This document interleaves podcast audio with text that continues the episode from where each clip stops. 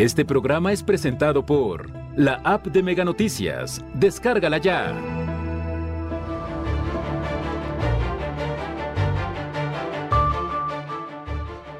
Colima llega al quinto mes de violencia. Especialista hace recomendaciones ante balaceras.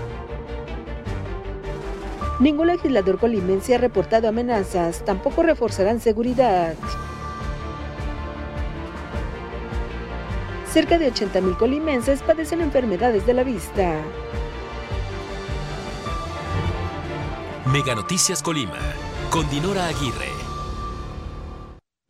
Buenas noches, les saludo con mucho gusto. Este jueves 5 de mayo el equipo de Mega Noticias ya está preparado para informarle lo que acontece en nuestra entidad, en el país y en el mundo. Las enfermedades de la vista o afecciones de, la vista, este sentido tan importante, en muchas ocasiones la atención es inalcanzable para los colimenses y nuestro sistema de salud pública no cubre a pues algunos en particular las cirugías son costosas. Tendremos información de ello más adelante. Miren este contexto de violencia en el que estamos inmersos ya prácticamente cinco meses. Las autoridades han hecho poco, o al menos los resultados muestran que pues pocos ha habido para disminuir estos eh, niveles de violencia. Todos los días damos cuenta de ejecuciones, hallazgos de cuerpos en vía pública, desapariciones y más. Pero lo que preocupa muchísimo a la sociedad es quedar en medio de una balacera. Preocupa muchísimo casos como el que presentábamos el día de ayer, donde le mostramos imágenes captadas por ciudadanos en la colonia Nuevo Milenio 2, en donde una bala, una bala perdida, terminó al interior de un domicilio en un área en donde se encontraban personas. Afortunadamente nadie resultó lesionado. ¿Qué hacer en estos casos? ¿Qué hacer cuando usted esté transitando en su vehículo, cuando esté en un lugar público, en su trabajo, en su hogar? A continuación la información.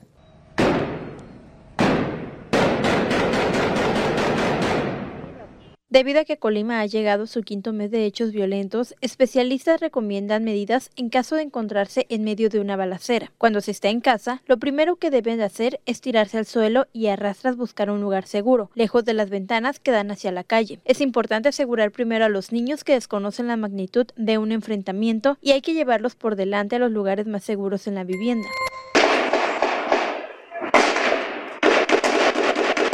Si el enfrentamiento o agresión a balazos ocurre en un lugar público, lo primero que tiene que hacer es tirarse al suelo, buscar un refugio en la pared, poste, banca, una banqueta o vehículo y colocarse de forma horizontal, pecho tierra, con los brazos cubriendo la cabeza.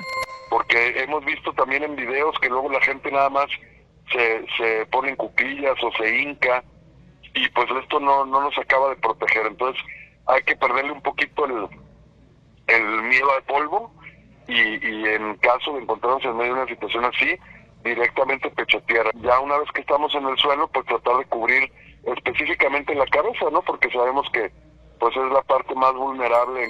Cuando esté con niños o adultos mayores, protéjalos primero, tírelos al suelo y de ser posible cúbralos con su cuerpo mientras busca un lugar seguro, arrastrándose o caminando en cuclillas, ya que las balas por lo general aciertan en un cuerpo de la cintura para arriba. Si está en un vehículo, arrójese al piso de la unidad y busque proteger a los menores en caso de que lo acompañen. Y sobre todo, no salir corriendo, porque muchas veces si salimos corriendo de nuestro auto, podemos generar, pues primeramente un llamado de atención hacia, hacia dónde estamos nosotros y en el caso de que sea un enfrentamiento donde haya autoridades, pues incluso que pueda haber una confusión, ¿no? Es importante que si las autoridades policíacas le piden evacuar el lugar, haga caso y no se detenga por las cosas materiales. No trate de grabar el enfrentamiento y no se exponga a salir a techos o azoteas. Karina Solano, Mega Noticias. Eso, sobre todo su seguridad y su vida es lo más valioso, lo más importante para sus seres queridos. Eh, también pues colabore con los niños o adultos mayores de su entorno en caso, y esperemos que nunca le toque vivirlo, pero en caso de que viva alguna de estas terribles experiencias que pues día con día se registran en nuestra entidad y lo que se ha dado y lo pudimos constatar con eh, el enfrentamiento o la balacera en la avenida Javier Mina, muy cerca de la Glorieta del Charro, es que muchas personas en principio continuaban en las calles. Afortunadamente no resultaron lesionados ningún civil, sin embargo, la cantidad de detonaciones, la cantidad de balas disparadas y fue pues verdaderamente increíble. Yo considero que hasta ni siquiera lograron cuantificar porque disparaban de un lado y de otro y eh, esto pues pone en riesgo a los ciudadanos y muchas personas prefirieron permanecer en el espacio abierto, en las aceras y captando el momento, captando la imagen. No se arriesgue, no vale la pena, sí son pues de pronto eh, valiosas, significativas, pero no vale la pena registrar esos momentos. Es mucho mejor que usted se resguarde, que asegure su integridad y su vida, no por unos likes, no por una imagen, se arriesgue y pues pueda provocar una pérdida para sus seres queridos. Y en este contexto de violencia y luego del homicidio del diputado Roberto Chapula de la Mora, legisladores descartan que vaya a realizarse alguna variación en la seguridad en el Congreso. No se prevé eh, algún incremento de las medidas de seguridad hay este mecanismos ya de seguridad establecidos aquí al interior del recinto legislativo, los cuales pues hasta ahorita son buenos. Este creemos que pues realmente eh, no se requieren reforzar. Este, tenemos un dispositivo de seguridad cuando alguna persona ingresa. Los diputados aseguraron que no se tiene el registro de amenazas que puedan ponerlos en riesgo, por lo que el recinto legislativo seguirá con la misma apertura para la población. Y no, no tenemos que tener más seguridad los diputados, no, no es eso lo que buscamos. Lo que buscamos es que tengan más tranquilidad las y los colimenses, eso es lo importante.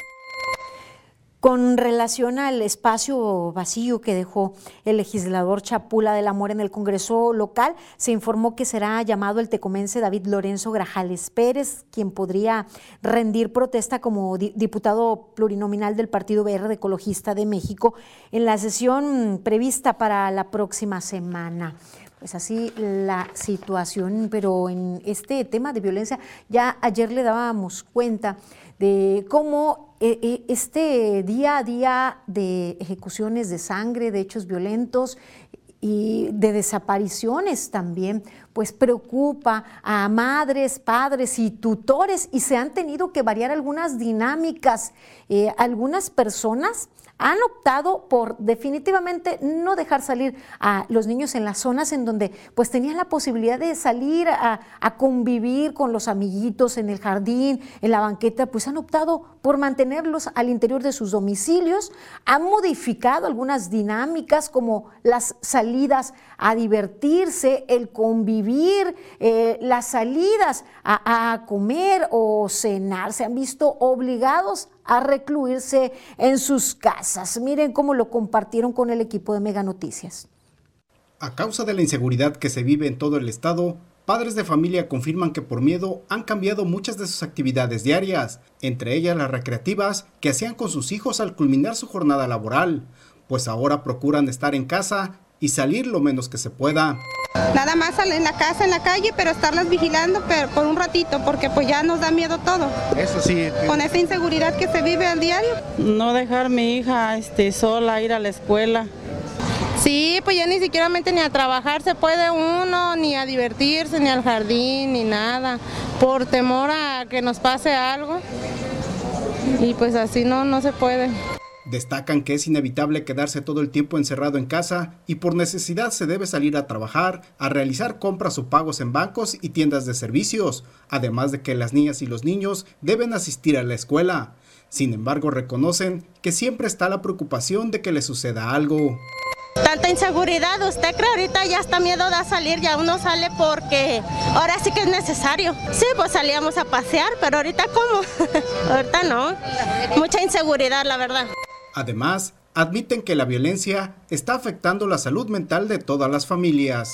Todos, no nomás la de nuestros hijos, vivimos con miedo, ¿no? Porque salimos a la esquina, vemos algún carro raro o algo, o algún, algún movimiento extraño, ya nos da miedo todo.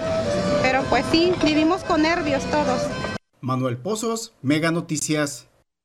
Y nada favorable, de por sí pues los prácticamente dos años en donde la mayoría pasamos en confinamiento a causa de la pandemia. Ahora la violencia lleva también a confinamiento y estos cambios de las dinámicas perturban el óptimo desarrollo de niñas, niños y jóvenes, porque pues tienen derecho a salir a divertirse, a ir a fiestas, a salir con los amigos, a ir al cine, a realizar actividades recreativas y deportivas sin que todo el tiempo haya necesidad de que eh, pues tengan la supervisión de tutores, madres y padres. Lo hacemos por seguridad, pero ya especialistas mm, pues se han pronunciado al respecto que es necesario que se les deje desarrollar, si no siempre a la vista de los adultos no lo podemos hacer, no lo, no lo hacemos por miedo, estamos allí al pendiente, siempre presentes, llevándolos a la puerta, recogiéndolos a la puerta. ¿Y en dónde es la libre socialización de ellos?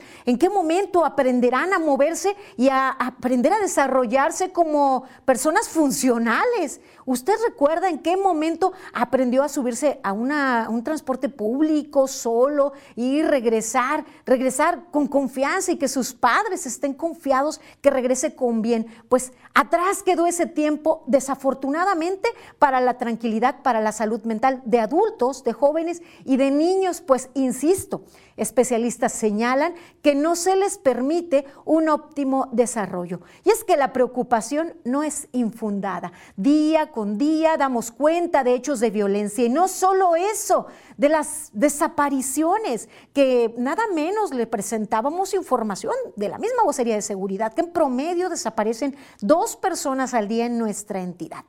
Y mire, en este tema le presentamos a continuación la ficha para tratar de ubicar a una jovencita, a una menor de edad de 15 años. Ella es Alondra Ailín Armenta Farías. Si usted tiene información para eh, dar con su paradero, para ubicarla, podría comunicarse de manera anónima. Su complexión es delgada, estatura 1.55, de tez morena clara y cabello negro. Alondra Ailín fue vista por última vez el día miércoles 4 de mayo. Esto aproximadamente a las 23 horas en el domicilio ubicado en la colonia Lázaro Cárdenas, en la ciudad eh, de Colima. La denuncia por su desaparición se presentó el día de hoy, 5 de mayo.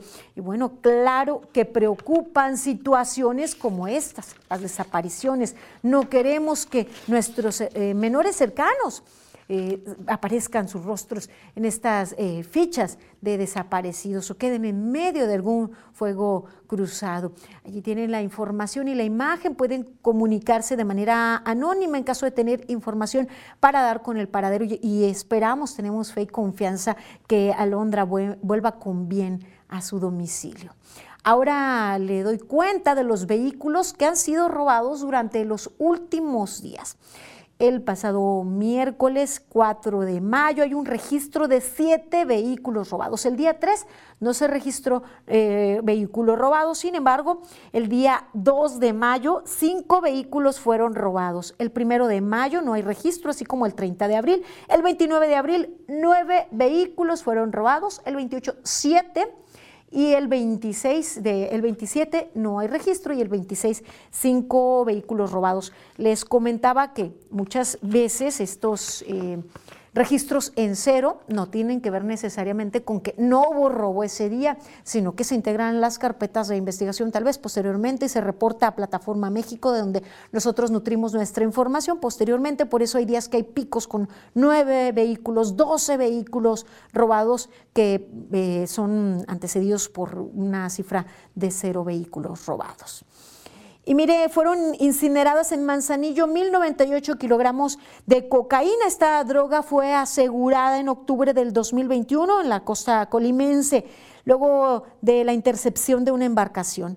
La incineración fue realizada el 3 de mayo en la sexta región naval con sede en Manzanillo por parte de elementos de la Secretaría de Marina en apoyo a la Fiscalía Especializada en materia de delincuencia organizada de la Fiscalía General de la República. La dependencia subrayó que el personal naval realiza funciones de guardia costera con fines de seguridad nacional para inhibir la acción delincuencial y evitar la presencia eh, delictiva en esta zona, evitar hechos delictivos en la zona. Es el momento de nuestra sección editorial. Vamos a 100 palabras de Magda Bastida. 100 palabras de Magda Bastida.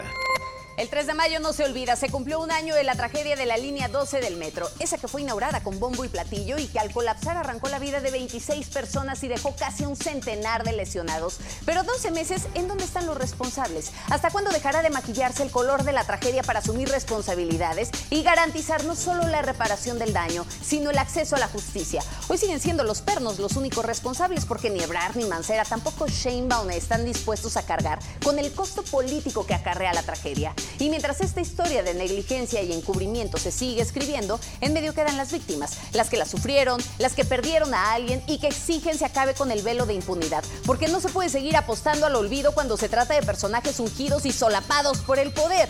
Que no se quede en discurso. Y es hora de estar del lado de las víctimas y dejar de aplicar la justicia selectiva.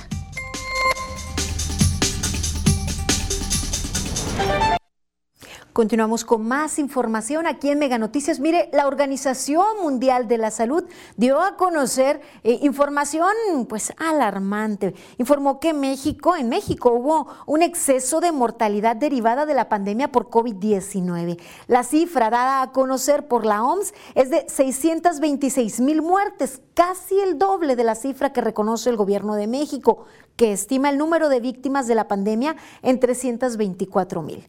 El organismo dijo que el número de muertos a nivel mundial por la pandemia de COVID-19 se concentró en nueve países, entre los que tristemente se encuentra México. De acuerdo al informe de la OMS, una de las causas que pudieron disparar el número de muertos por COVID fue la falta de capacidad en las redes sanitarias que carecían de la infraestructura para atender el creciente número de contagios. Así lo informó la OMS a nivel internacional.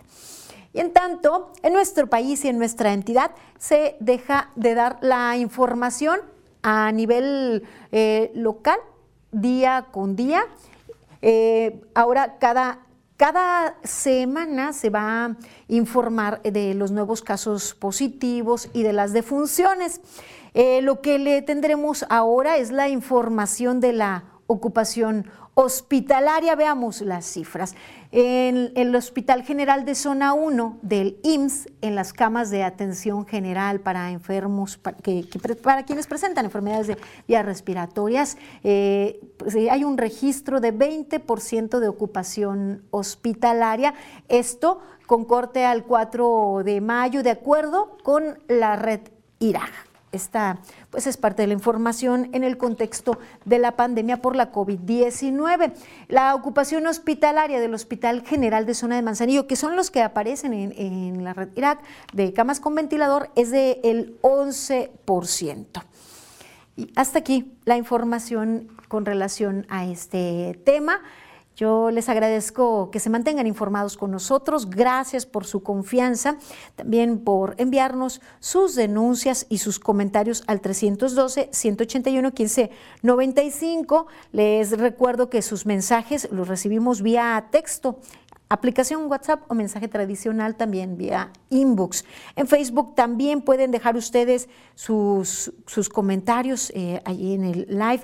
Nos preguntan, ¿saben si va a haber puente este fin de semana por el 5 de mayo?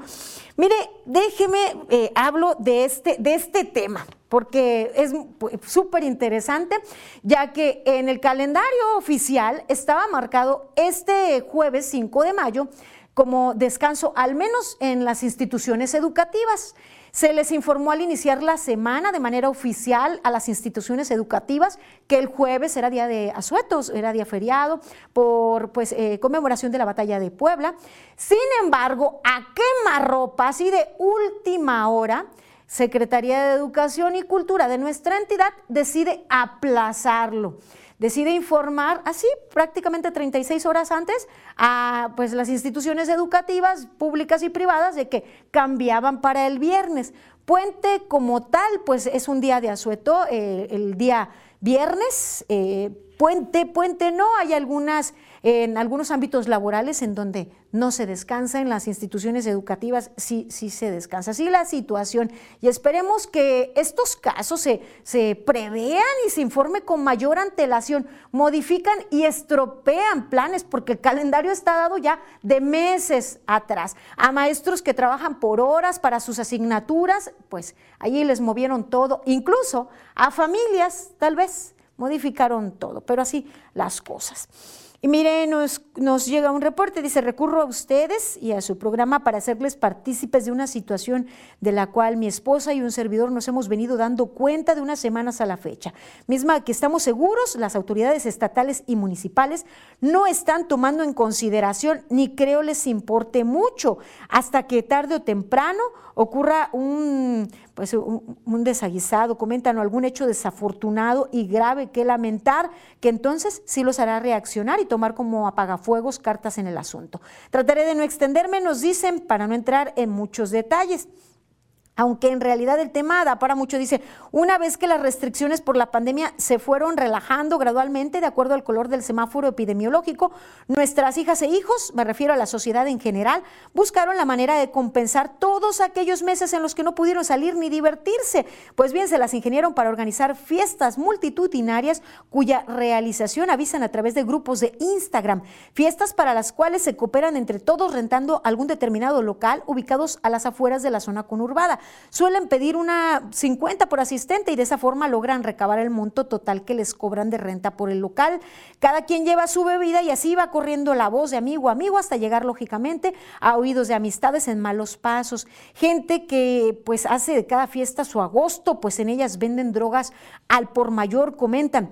La mayoría de personas acuden a estas reuniones, quienes acuden, perdón, son estudiantes desde nivel secundaria hasta profesional, quienes mañosamente dicen a sus padres que irán a una fiesta de cumpleaños, siendo que en realidad no es así. Incluso en los avisos que publican no mencionan el término fiesta, sino un sinónimo que entre ellos ya identifican para que los adultos no lo descifren ni sospechen nada. Debo reconocer que mi esposa y un servidor caímos en este tipo de engaño de parte de una de nuestras hijas, que ya en alguna ocasión hace meses nos hizo creer que iría a una fiesta de cumpleaños de una amiga. La dichosa fiesta se celebró lejísimos de Colima por el camino a Licenco. Cuando fuimos por ella, nos percatamos de que aquello no había sido una simple fiestecita, sino toda una congregación de jóvenes de todas las clases, predominando la gente de Malafacha. La verdad no recuerdo el nombre de ese lugar, que por cierto no es el único que existe para tales reuniones en este camino, pero es un rancho muy grande, habilitado como local de fiestas. Habido, habiendo caído nosotros en esa ocasión y luego de haber reconvenido y regañado a nuestra hija, pasados los meses, nos la volvió a hacer pidiendo permiso para ir a una fiesta de cumpleaños de, un, de una compañera que conozco de sobra, fue mi alumna en algún tiempo y por igual conocemos a sus padres eh, dice, ese fue el garlito en el que caímos, pero sí redonditos mi esposa y yo, luego de que nos había dicho que el local estaba situado como a 50 metros de Centralia. ¿Cuál va siendo nuestra sorpresa? Que el sitio mentado estaba después de la capacha, calculo a un kilómetro a la derecha y por una brecha, por lo que hubo adentrarse un kilómetro más el sitio de lo más recóndito y oscuro, un rancho enorme en el que había en el que había, a la hora que fuimos, muy pocos vehículos y personas. Se nos hizo muy extraño que la fiesta de cumpleaños se fuera a realizar ahí, pero quedamos un tanto tranquilos al ver que mi alumna salió a recibir a nuestra hija. Dice, está largo el texto, entiendo su preocupación, entiendo toda la situación, sí, muy largo el texto, daremos seguimiento al tema. ¿Sabe? En Tepic tuvimos un enlace con mis compañeros de Mega Noticias Tepic eh, en Nayarit y cierto, se están dando estos festejos, como usted dice, esperemos que las autoridades detecten estas situaciones, tomen cartas en el asunto porque ahí hay alcohol sin medida y probablemente otras sustancias y ponen en riesgo a los menores que allí acuden. Gracias por su aportación. Muchísimas gracias. Haré una pausa breve. Sigan informados aquí en Mega Noticias.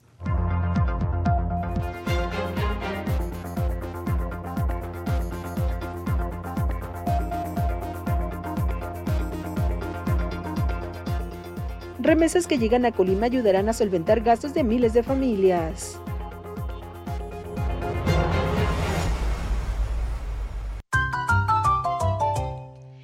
Con este calorón tú duermes como un lirón. Dormí fresca. Para un Costco Descanso, aprovecha hasta 55% de descuento en toda la tienda más box gratis. Además, hasta 12 meses sin intereses. Dormimundo, un mundo de descansos. La bella señora quiere recetarle un nuevo triunfo al Genoa de Joan Vázquez. ¿Lo logrará? Encuentra lo que te mueve por Megacable. 13 por 12, 13 pagas hoy. 13 por 12, 13 yo te doy. Me pagas 12, te llevas 13 en Megacable. Te damos 10 megas más de lo que ya tienes. Sin costo, sin costo. Sin prisa, sin preocuparte. Las noticias de tu interés en todo momento.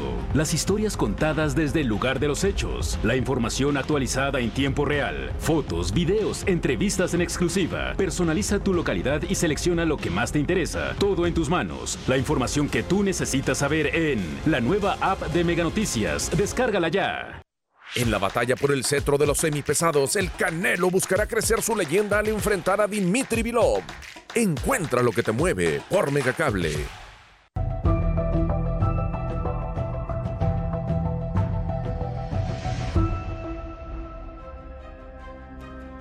Más allá de velar por los intereses de unos cuantos, se debe ponderar el beneficio de los mexicanos. Nuestro país se enfrenta a la inflación más alta de los últimos 21 años, pero la gravedad del dato ya se siente en el bolsillo. El salario cada vez alcanza menos, los precios están por los cielos y la incertidumbre en la inversión amenazan la salud de las finanzas. Hoy existen dudas respecto al futuro. La tentación por el control de precios vuelve a manifestarse como una posible solución frente a esta crisis de incrementos. Pero en un contexto de postverdad y con elecciones en puerta, que la política económica se convierte en partidista puede ser peligroso. Ya es tiempo de que empresarios y gobierno trabajen de la mano para equilibrar las cosas, porque el compromiso debe ser con la estabilidad financiera de los mexicanos y no con un proyecto de gobierno.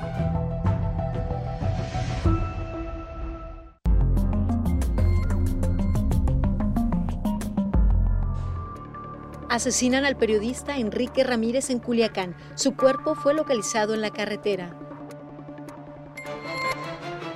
Presidente López Obrador comienza gira por Centroamérica y el Caribe. Busca frenar causas de migración.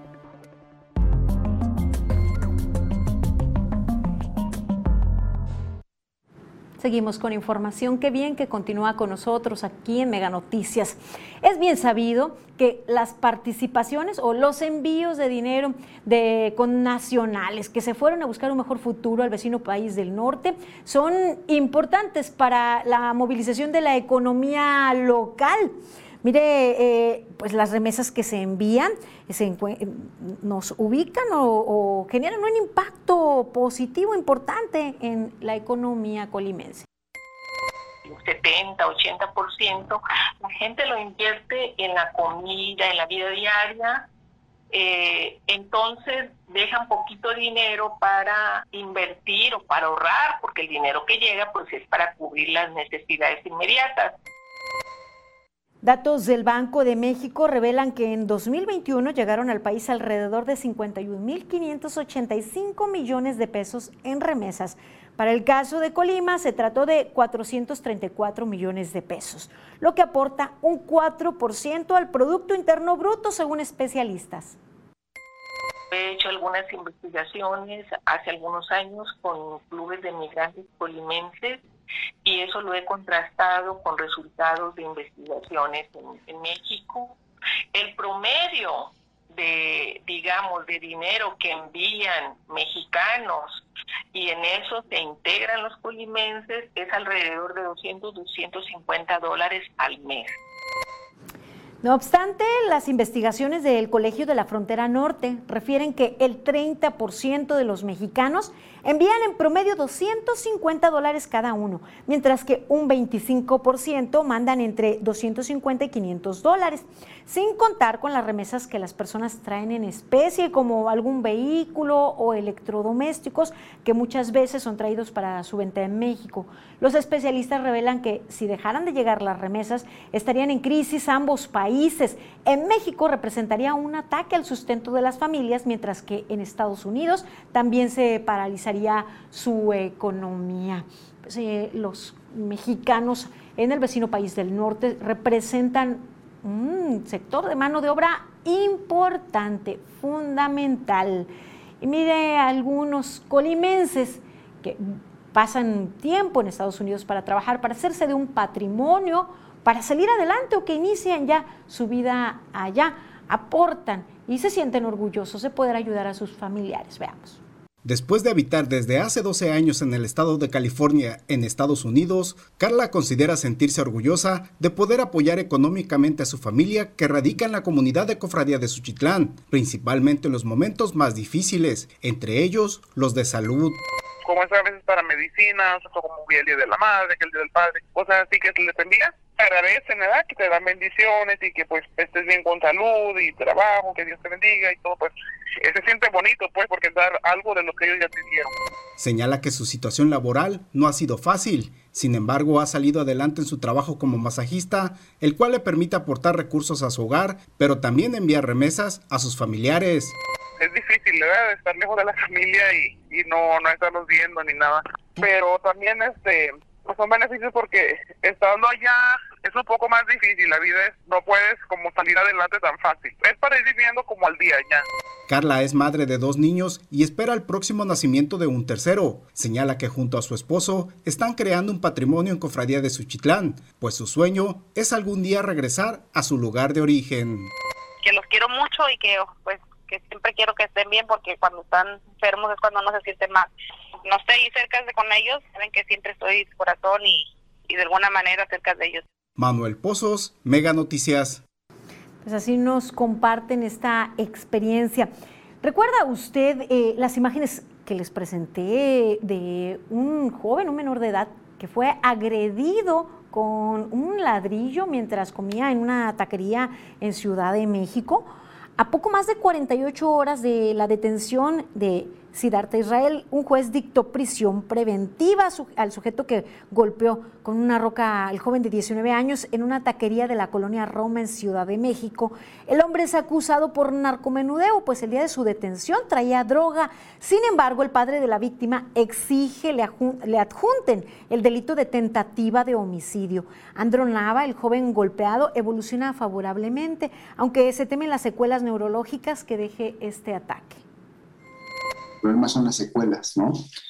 Eh, lo que nos preocupa, o más bien ahora nos ocupa de Andro, es que con el tiempo no vaya a desarrollar este sangrado eh, con una mayor una magnitud más, más alta o, que, o que se vaya a seguir inflamando o que esto traiga consecuencias como de este, convulsiones, ese tipo de situaciones médicas.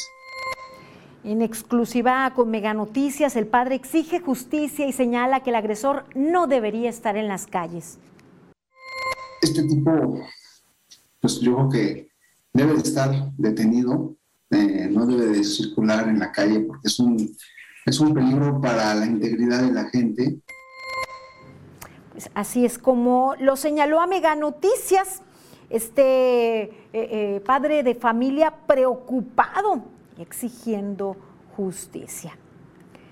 Y mire, este será un sexenio que será recordado por muchas cosas, buenas, malas, pero ante todo porque es hasta el momento, al menos en su inicio, el que registra el mayor número de homicidios a informadores y periodistas. Es hoy por hoy este país en el que es más peligroso ejercer esta profesión, incluso sobre países que se encuentran en conflictos armados, en guerra. Así es, aquí se asesinan periodistas e informadores a diestra y siniestra. Este 2022 ya la cifra asciende. En Culiacán, Sinaloa, Luis Enrique Ramírez fue privado de su libertad, su cuerpo localizado el día de hoy. Veamos la información. La mañana de este jueves fue localizado sin vida el periodista Luis Enrique Ramírez al sur de Culiacán. Se trata del cadáver que fue hallado este jueves alrededor de las 10 horas envuelto en plástico transparente y hules negros a unos metros de la carretera internacional México 15, junto a una brecha que conduce a la colonia antorchista y al campestre Las Nanchis. El cuerpo fue encontrado boca abajo, tirado sobre la carretera México 15 al sur, a un costado de un local de compra y venta de fierro viejo. De manera extraoficial, se dijo que sujetos a bordo de un automóvil dejaron el cuerpo en el sitio del hallazgo y huyeron del lugar. Ramírez Ramos es el noveno periodista asesinado en México en lo que va del año. Los otros ocho son José Luis Gamboa, Margarito Martínez, Lourdes Maldonado, Roberto Toledo, Ever López, Jorge Luis Camero, Juan Carlos Muñoz y Armando Linares. La tarde de este jueves, la fiscal Sara Bruna Quiñones Estrada y el gobernador de Sinaloa, Rubén Rochamoya, externaron sus condolencias y se comprometieron a llevar una investigación exhaustiva para dar con los presuntos responsables de este homicidio. Luis Enrique Ramírez Ramos contaba con una trayectoria de más de 40 años en el periodismo, autor de dos libros, La muela del juicio y La ingobernable, además de haber recibido cuatro premios por su labor. En el año 2011, Ramírez Ramos, de 59 años de edad, tuvo que salir de Culiacán luego de que asesinaran al periodista Humberto Millán, cuyo crimen fue vinculado al del exdirector general de gobierno Luis Pérez Hernández. Durante ese lapso que dejó el Estado, se acogió al mecanismo de protección a periodistas del gobierno federal debido a que su caso fue considerado como persecución política. Para Mega Noticias informó Teresa Navia. Y finalmente, pues no, no tuvo, eh, no pudo salvar su vida ante esa persecución política que terminó en muerte. Lamentable la situación en nuestro país para, para los periodistas y para los informadores, realmente terrible. Mire, en, temas de migración, el gobierno de Tamaulipas presentó ya los avances de los, de los convenios firmados con el gobierno de Texas para contener el grupo migratorio a 20 días de la firma de dicho convenio. El acuerdo, que además ayudó a normalizar el tráfico de comercio entre Texas y Tamaulipas, derivó en la instalación de módulos de seguridad, vigilancia, atención ciudadana y control migratorio en la carretera Atula, la zona sur y centrales de autobuses. Como usted lo dijo, ya vimos el resultado, son 204 personas desde que se firmó el acuerdo migratorio y han sido tres personas detenidas y puestas a disposición de la autoridad competente, que en este caso es la Fiscalía General de la República. El vocero de Seguridad Pública, Luis Alberto Rodríguez, dijo que de enero de 2021 al mes de abril de 2022, son más de 2.000 migrantes los que han sido detectados por alguna autoridad estatal y puestos a disposición de autoridades migratorias. En este contexto, el secretario general del gobierno de Tamaulipas, Gerardo Peña Flores, expuso los motivos que llevan a Tamaulipas a pedirle a los migrantes a no pasar por Tamaulipas. Entre otros, enlistó los problemas de seguridad y en materia económica que generan. Hicimos, resaltamos, hemos sido siempre un pueblo y una administración eh, humanista, desde luego que cuida y procura el derecho humano. Y luego hizo una advertencia para quienes no atiendan el llamado. Y en esta ocasión se han visto mermados los intereses de los tamaulipecos y por eso es que nosotros volvemos a refrendar el llamado a los migrantes a no pasar por Tamaulipas. Serán siempre tratados con cordialidad, pero serán detenidos y serán puestos a disposición. Después de las declaraciones del gobernador Greg Abbott, López Obrador adelantó que su gobierno no permitirá que se ofenda a connacionales que han ido a vivir y a trabajar al país vecino de manera honesta. Y ahí va toda la campaña, en contra de los migrantes, en contra de los mexicanos, la xenofobia, gobernador de Texas, diciendo que va a declarar que están siendo invadidos por los migrantes, por los mexicanos. Es una exageración. Mira, el presidente iniciará una gira con el objetivo de frenar la migración y promover pues el desarrollo social. Estos son los objetivos centrales de esta gira presidencial que se realizará por Centroamérica. Gira del presidente de la República del 5 al 8 de mayo. Incluye cinco países de Centroamérica y el Caribe. Es el primer viaje presidencial al exterior, aparte de los Estados Unidos. La agenda marca encuentros con cinco presidentes de la región para hablar sobre migración, comercio, seguridad y desarrollo social. Entre los objetivos centrales del viaje está la promoción e implementación de los programas Sembrando Vida y Jóvenes Construyendo el Futuro como mecanismos para frenar la migración a Estados Unidos. El gobierno mexicano busca cumplir el compromiso que tiene con Washington de frenar los flujos migratorios desde Centroamérica, pero también insiste en que el gobierno de Joe Biden debe responder si financiará o no sus programas sociales en la región justo para detener la migración. Tenemos nosotros el compromiso con el gobierno de Estados Unidos de ayudar al mismo tiempo que les estamos pidiendo pues que se apuren. En Guatemala, reunión de trabajo con su homólogo Alejandro Yamatei. En El Salvador, encuentro con el presidente Nayib Bukele. Y en Tegucigalpa, otro encuentro con la presidenta de Honduras, Xiomara Castro. La gira presidencial marca un viaje relámpago a Belice para firmar la carta de intención en materia de cooperación bilateral para el programa Sembrando Vida. El domingo 8 de mayo, el presidente vuela a La Habana para cumplir con una visita oficial a Cuba, actos protocolarios y una reunión en Palacio de la Revolución con el presidente Miguel Díaz Canel definen la agenda presidencial en la isla, así como una comida de ambos mandatarios con sus respectivas comitivas. En total, 21 actos públicos integran la delegación mexicana, la señora Beatriz Gutiérrez Müller y los secretarios de la Defensa Luis Crescencio Sandoval y Marina Rafael Ojeda Durán. Mega Noticias, Gastón García Miranda. Luego de esta información hacemos una pausa breve. Continúen con nosotros en Mega Noticias.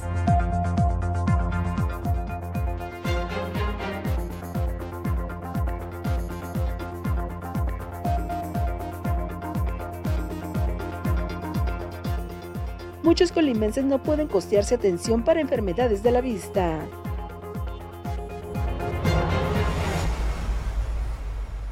En la batalla por el cetro de los semipesados, el Canelo buscará crecer su leyenda al enfrentar a Dimitri Vilov. Encuentra lo que te mueve por Megacable.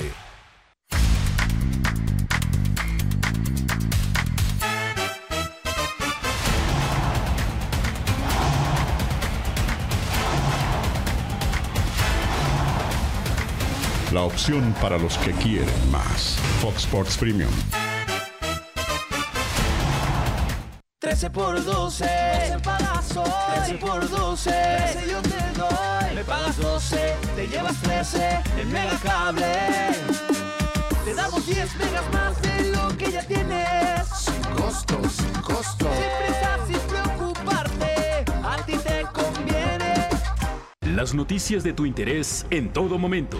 Las historias contadas desde el lugar de los hechos. La información actualizada en tiempo real. Fotos, videos, entrevistas en exclusiva. Personaliza tu localidad y selecciona lo que más te interesa. Todo en tus manos. La información que tú necesitas saber en la nueva app de Mega Noticias. Descárgala ya. Si con este calorón tú duermes como un lirón, dormí fresca. Fresco descanso, aprovecha hasta 55% de descuento en toda la tienda más box gratis. Además, hasta 12 meses sin intereses. Dormimundo, un mundo de descansos.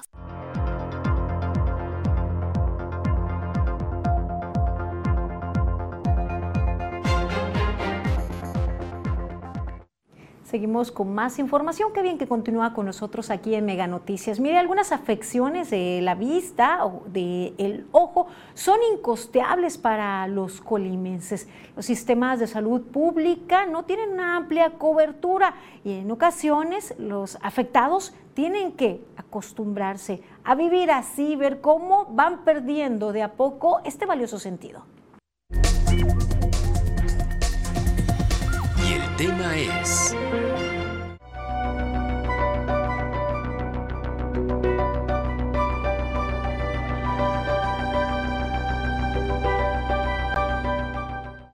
Datos del Instituto Nacional de Estadística y Geografía revelan que en México hay 2.237.000 personas con deficiencia visual. Los seis principales problemas oculares que afectan a los mexicanos son errores de refracción, como miopía, hipermetropía, astigmatismo y presbicia, catarata senil, degeneración macular, glaucoma, retinopatía diabética y opacidad en la córnea. En Colima se trata de 80.114 personas con limitación o discapacidad para ver aún usando lentes según el Censo de Población y Vivienda 2020. Por municipios, Manzanillo es el que registra más personas con esta condición, con un total de 19.321. Le sigue Colima con 17.280 pacientes y Villa de Álvarez con 15.095. El municipio que menos casos registra es Islahuacán, con 730 personas con limitación o discapacidad para ver aún usando lentes. Karina Solano, Mega Noticias.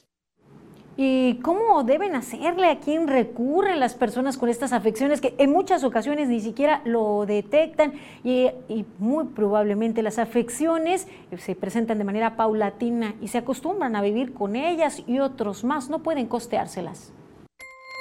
Las cataratas es muy costoso la operación de las cataratas por lo que tienen tendrían que acudir por ejemplo a una institución de salud o este, inclusive al DIF estatal.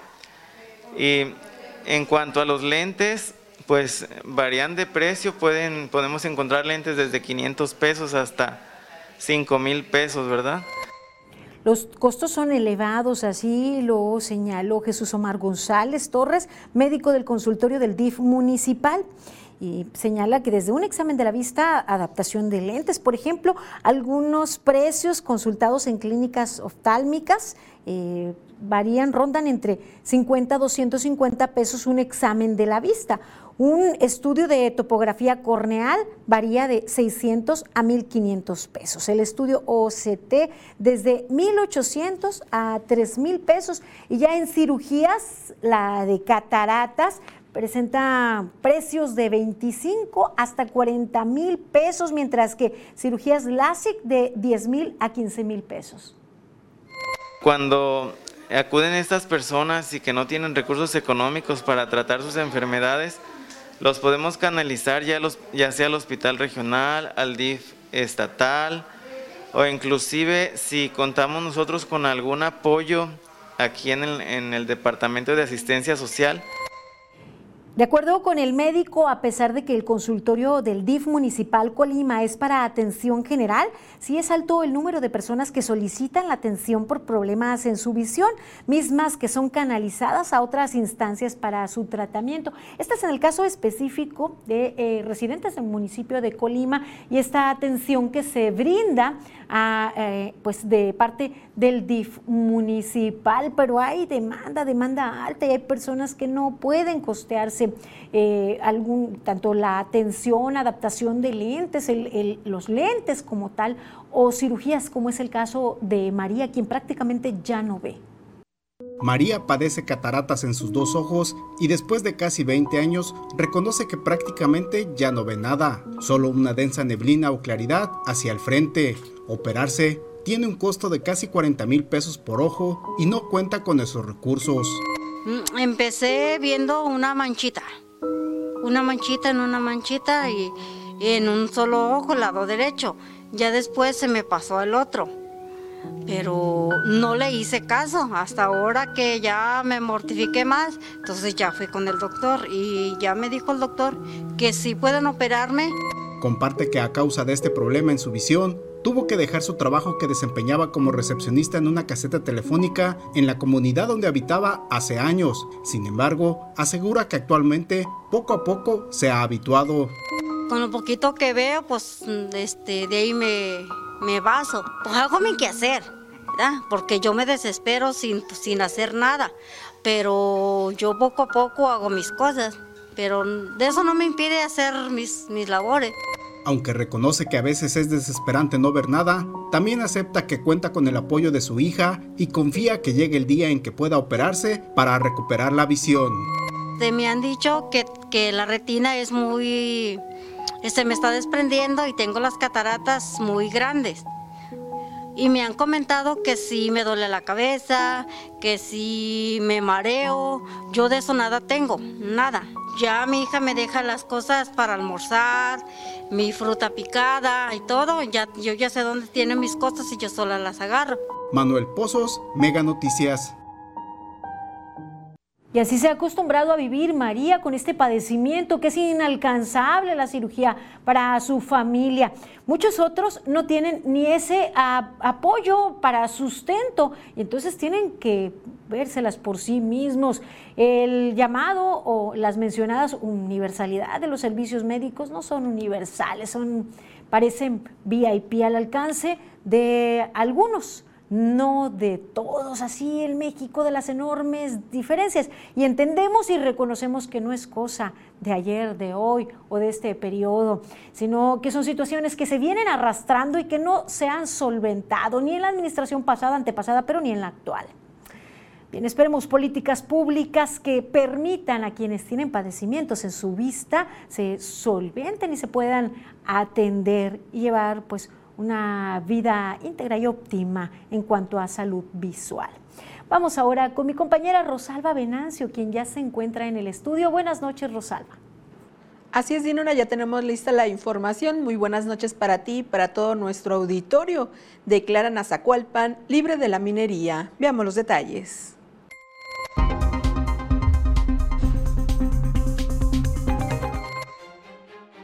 Tras las denuncias hechas en redes sociales por el exdiputado Carlos Farías y organizaciones sociales sobre daños estructurales del puente ferroviario ubicado en Santa Rosa y Cofradía de Juárez, elementos de la Unidad Municipal de Protección Civil en Tecomán y personal de ferrocarriles mexicanos recorrieron la ribera del río Armería, donde determinaron en primer análisis que la estructura anclada no tiene problemas, pero darán mantenimiento a los socavones que aparecen por el golpe del agua. La directora del Instituto para la Atención de Adultos Mayores, Araceli García Muro, informó que durante el mes de abril del presente año se presentaron 18 denuncias por maltrato a adultos mayores. Detalló que el sábado 30 de abril y el domingo 1 de mayo se rescató a dos adultos mayores. Ambos fueron atendidos y llevados a un asilo. En el marco del aniversario de la Batalla de Puebla del 5 de mayo de 1862, mujeres voluntarias y soldados del Servicio Militar Nacional clase 2003 y remisos rindieron protesta de bandera en la vigésima zona militar. El Instituto del Medio Ambiente y Desarrollo Sustentable reactivará la estación de monitoreo de calidad del aire del gobierno del estado, que está fuera de servicio desde el 2014. Además, informa que desde hace un mes tienen estaciones de monitoreo en la termoeléctrica de Manzanillo, por lo que están recibiendo y procesando los datos para darlos a conocer. Después de nueve años de lucha, el juzgado primero del distrito en el estado de Colima del Poder Judicial Federal ordenó dejar sin efecto la concesión minera de los lotes Trigrilla y el Hidrotropo para extraer oro del territorio comunal de Zacualpan, ya que representaría una afectación al medio ambiente.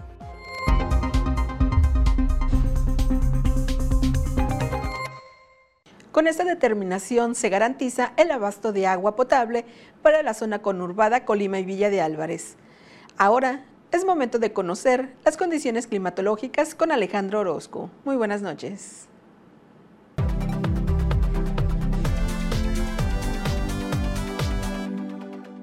Amigos, qué gusto saludarles. Aquí les tengo el pronóstico del tiempo y este es el panorama que tenemos para este viernes. Y es que, mire usted, en la región seguimos con cielos bastante despejados, una que otra nube que estará pasando a lo largo del día, pero eso es todo. Y en temperaturas no cambian tanto para el fin de semana, así que todo bien. Mire, vámonos a los números precisos, a lo que le presentamos en Mega Noticias. Manzanillo tendrá una temperatura en los 28 grados, cielo muy despejado. En Tecomán estoy esperando los 31. Aquí para nosotros 33 será la temperatura máxima en un día soleado y el viento se mantiene debajo de los 20 kilómetros por hora. A lo largo de los próximos días se estabiliza el termómetro por los 34 y la única esperanza que vemos así de lluvia sería hasta el lunes de la próxima semana. Este es el pronóstico del tiempo de Mega Noticias.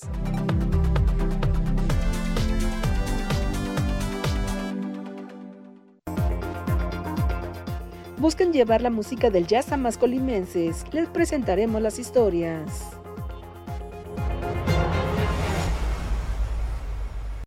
La bella señora quiere recetarle un nuevo triunfo al Genoa de Joan Vázquez. ¿Lo logrará? Encuentra lo que te mueve por Megacable. Si aun con este calorón tú duermes como un lirón, dormí fresco descanso, aprovecha hasta 55% de descuento en toda la tienda más box gratis. Además, hasta 12 meses sin intereses. Dormimundo, un mundo de descansos. Las noticias de tu interés en todo momento. Las historias contadas desde el lugar de los hechos. La información actualizada en tiempo real. Fotos, videos, entrevistas en exclusiva. Personaliza tu localidad y selecciona lo que más te interesa. Todo en tus manos. La información que tú necesitas saber en la nueva app de Mega Noticias. Descárgala ya. En la batalla por el cetro de los semipesados, el Canelo buscará crecer su leyenda al enfrentar a Dimitri Vilov. Encuentra lo que te mueve por Megacable.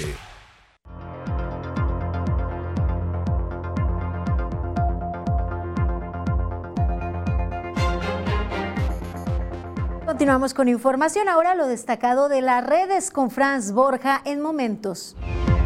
¿Qué tal? Llegamos a momentos, revisemos los temas de las redes. La Comisión Nacional de Derechos Humanos despertó de su letargo y condenó el supuesto ataque al youtuber oficialista Vicente Serrano por parte del actor Héctor Suárez Gómez. Numerosos usuarios de redes sociales le recordaron a la CNDH que no tiene facultades para intervenir en asuntos privados y reclamaron que no se ha manifestado en casos de abusos y omisiones por parte de las autoridades actuales, así como en los numerosos asesinatos de periodistas en nuestro país, incluyendo uno este mismo día. Apenas un día después del Día de la Libertad de Prensa, en Sinaloa fue hallado muerto el periodista Luis Enrique Ramírez del periódico El Debate, quien había sido reportado como desaparecido. Según los primeros reportes, sus restos fueron hallados envueltos en plástico en un camino de terracería. Luis Enrique Ramírez es el noveno periodista asesinado en México tan solo en lo que va de 2022. Hace un año, Claudia Sheinbaum presumía la contratación de la certificadora noruega de Norske Veritas, o DNV, para realizar los peritajes en el caso del derrumbe en la línea 12 del metro. En un tercer informe de la DNV, que aún no ha sido dado a conocer al público, los resultados no le gustaron a la jefa de gobierno de la Ciudad de México y amenaza con que los demandará. Acusa a la certificadora internacional de conflicto de interés. DNB niega tal afirmación. Ciudadanos coinciden que el informe debería hacerse público dado que se pagó con recursos públicos. A un año de la tragedia aún no hay detenidos. Familiares de las víctimas claman justicia.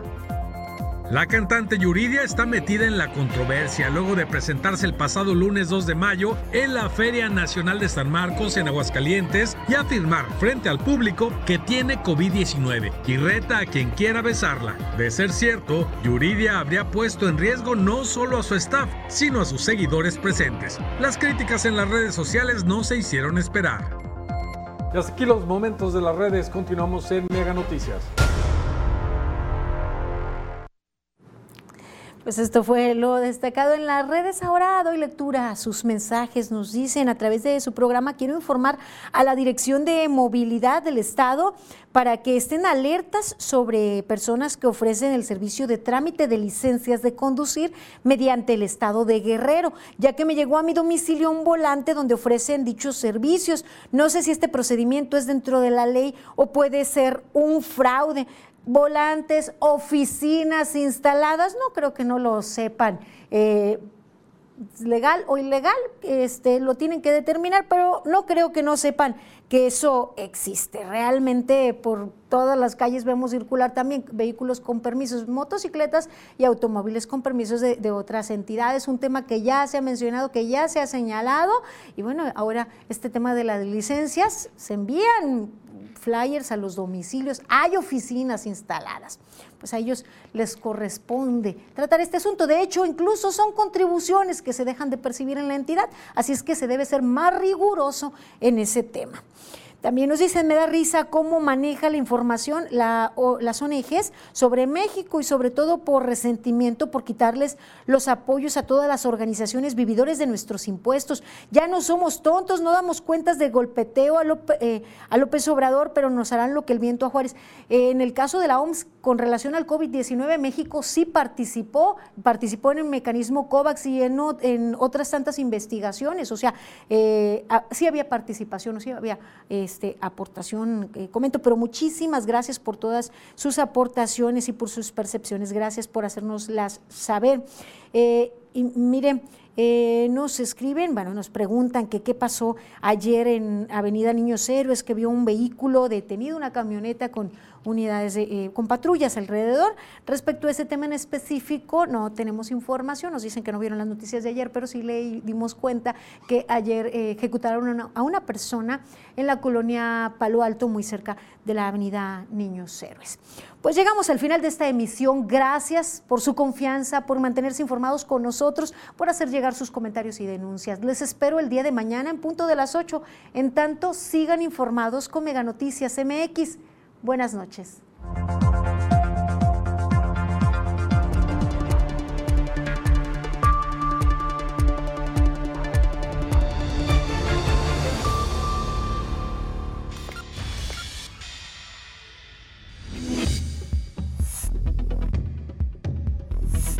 Mega Noticias Colima.